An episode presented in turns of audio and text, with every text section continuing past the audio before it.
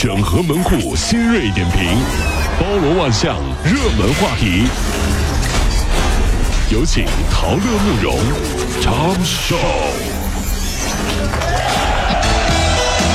整合最近城所有的网络热点，关注上班路上朋友们的欢乐心情。这里是陶乐慕容加速度之 Tom 秀单元。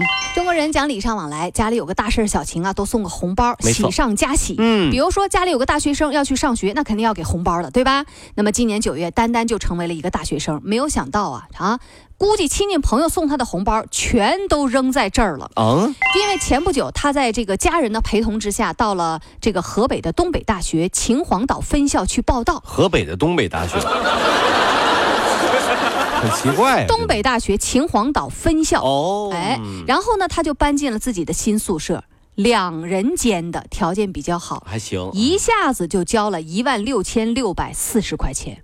我的天哪，这相当于我们在外面租房了。对对，就是啊。然后呢，这个呃，这个丹丹说，我被告知，其中呢，住宿费一千两百块，服务费一万四千块，还有其他的设备的使用费。服务费一万四千，这有点高了啊是是是，嗯，入住之后呢，丹丹从这个学姐那里得知啊，自己所住的两人间的宿舍去年收费只有五千七百四十块，为什么仅仅一年的时间就涨了两倍呢？所谓的服务费又是什么呢？秦皇岛的市场监管的工作人员就说了，说这个呢，呃，他这个公寓啊，呃，以前就发生过收费风波，和东北大学没有关系，它属于社会力量办的公寓，哦学生呢是自愿进行选择的。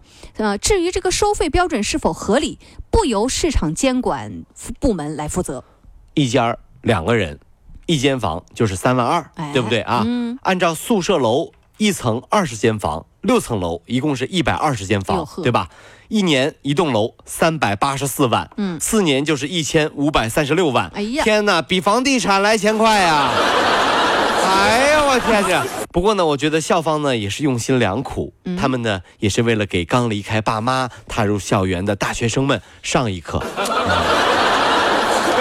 人生第一课，是不是印象很深刻？记住了吧？你，不要以为，你对钱有概念了吧？对对，不要以为大学宿舍就是八个人住一间，且价钱很低，随便住也是很贵的哟。想要外面租房子，要付出代价的。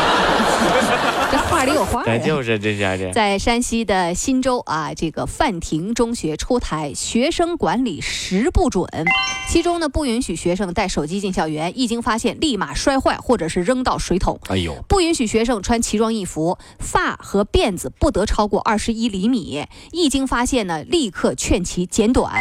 呃，学校呢还在大门口设置安检，现场检查，这事儿你怎么看？你看，咱说了嘛，这抓头发的学校成绩一般都好不到哪儿去，就像抓迟到的公司效益都一般，这是一样的。好的学校拼成绩，烂的学校拼管理，公司也同样适用。但是你发现了吗？这样的观点啊都是员工们在说，老板并不这么想啊。然后老师也说同上。你们不懂的，你们不懂，这这这。呃，近日呢，央行发布的报告显示，去年中国人人均持有信用卡和信贷合一卡增长了近两成。啊、今年的一季度呢，信用卡逾期半年未偿还的这个信贷总额达到了七百九十七亿元，是九年前的近十倍。哎呦喂啊！有人认为啊，这种延迟消费偏好呢下降，信用卡未还贷款呢这个猛增，意味着中国人不爱存钱，爱花钱了。九零后呢正成为消费的主力军。根据一个调查报告显示，十八到三十四岁的年轻人，他们的月平均储蓄只有一千三百三十九。前段时间我一个朋友突然间闪婚了，嗯我们都很诧异啊，因为他是一个不折不扣的不婚主义者哎，老是说啊结婚有什么意思啊？谁结婚啊？谁结婚谁傻子。后来我们就问他为什么忽然结婚了呢？他说还不是因为贫穷，嗯爸妈把婚礼的钱掏了，剩下的所有红包就归我们自己了，嗯这样我们夫妻总算能还上花呗了。哎呀，他也很庆幸，说自己在困难的时候，最困难的时候，找到了和他有一样需求的姑娘。两个人在相亲的时候就一拍即合，说这样吧，我们结婚套现吧。再没钱了，再生个孩儿。对对对，啊，又来一笔，太狠了，不用还的吗？你们啊，这是。呃，江苏扬州有一个儿媳妇儿啊，做了一件非常荒唐的事儿，因为婆婆没有按照时间规定去幼儿园接孩子，所以儿媳妇儿竟然啪啪打了婆婆两个耳哎呦光。喂呀！这个调解员在询问的时候，儿媳妇儿还强调说，每次老人呢去接孩子都比别人晚，自己实在是气不过，一冲动就动手了，而且还辩称说啊自己啊其实是为了全家好，万一就在这十分钟的时间里孩子有啥差池，你说老老少少是不是都毁断肠啊？我也是啊，为了让他长点记性。这什么话说的是？这个儿媳妇脱口一出啊，那个调解员都愤怒了，立刻就打断了他的陈述。我觉得这个时候儿子应该说两句了，就是你媳妇儿啊，对你妈这样，你不说话吗？儿子拉着妈妈的手说：“妈呀，妈呀，嗯你也别往心里去，咱们啊也得换个角度想。啊，你看他这样是不是个东西啊啊？不是东西。对他这样，不也是有时间观念的一种体现吗？哎妈妈是不是？是不是？平时我下班晚个十分钟回家，他就让我跪下了。是不是特别有时间观念？嗯嗯哎呀，不只有时间观念呢，还军事化管理呢。是不是？你这么想，是不是觉得他就没有这么讨厌了？滚！讨厌了他。这娶了媳妇儿忘了娘，什么人呢？这这儿媳妇不不不孝啊太！不孝了，真是啊！这近日，在武汉警方啊呃，武汉警方在河南打掉了一个诈骗团伙，追到河南去了啊！抓了十六人。这个团伙呢有二十多个受害者啊，涉案金额达到了一百七十五万多元。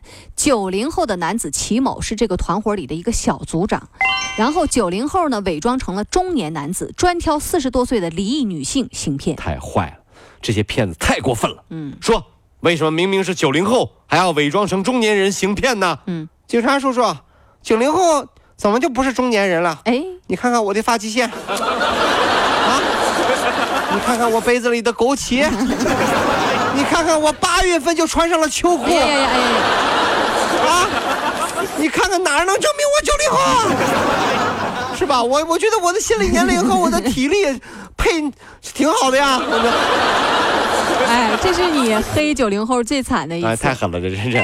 近日啊，在呃 G 六二次的列车上，呃，两名女子因为让座发生了冲突。本来挺好的啊，女子王某看到刘某带着个孩子，好心让出了座位。可是这个刘某啊，从头到尾没有说一句感谢连。个谢谢都没有。这个王某啊，人心里就不高兴，带着不满情绪的他，再次起身的时候就用力翻转了一下小桌板，险些把刘某的孩子的手给夹到。哎，双方就发生了厮打。最终啊，这个刘某赔偿王某两千块医疗费。本来是让座，结果演发成了一场这个闹剧哈、哎，很多事情呢都不是理所当然的。对，别人对你客气，你理应当说一声谢谢，对不对？这是礼仪之邦应该有的素质。嗯，但是随着时间的推移呢，我们发现“谢谢”这个词儿啊，竟然是一个多义词。哎，就比如说，不同的语气有不同的作用。你看，在对对方不满的情况下，你可以拉长音儿啊，谢谢啊。怎么样？是不是有一种不满，对不对？嗯在警告一个人的时候，也可以说谢谢，嗯只要咬着牙说就可以了。谢谢啊，这有点吓人哈。是不是？怎么样？谢谢啊，也没这么可爱了，对不对？有的时候别太在意啊，各位。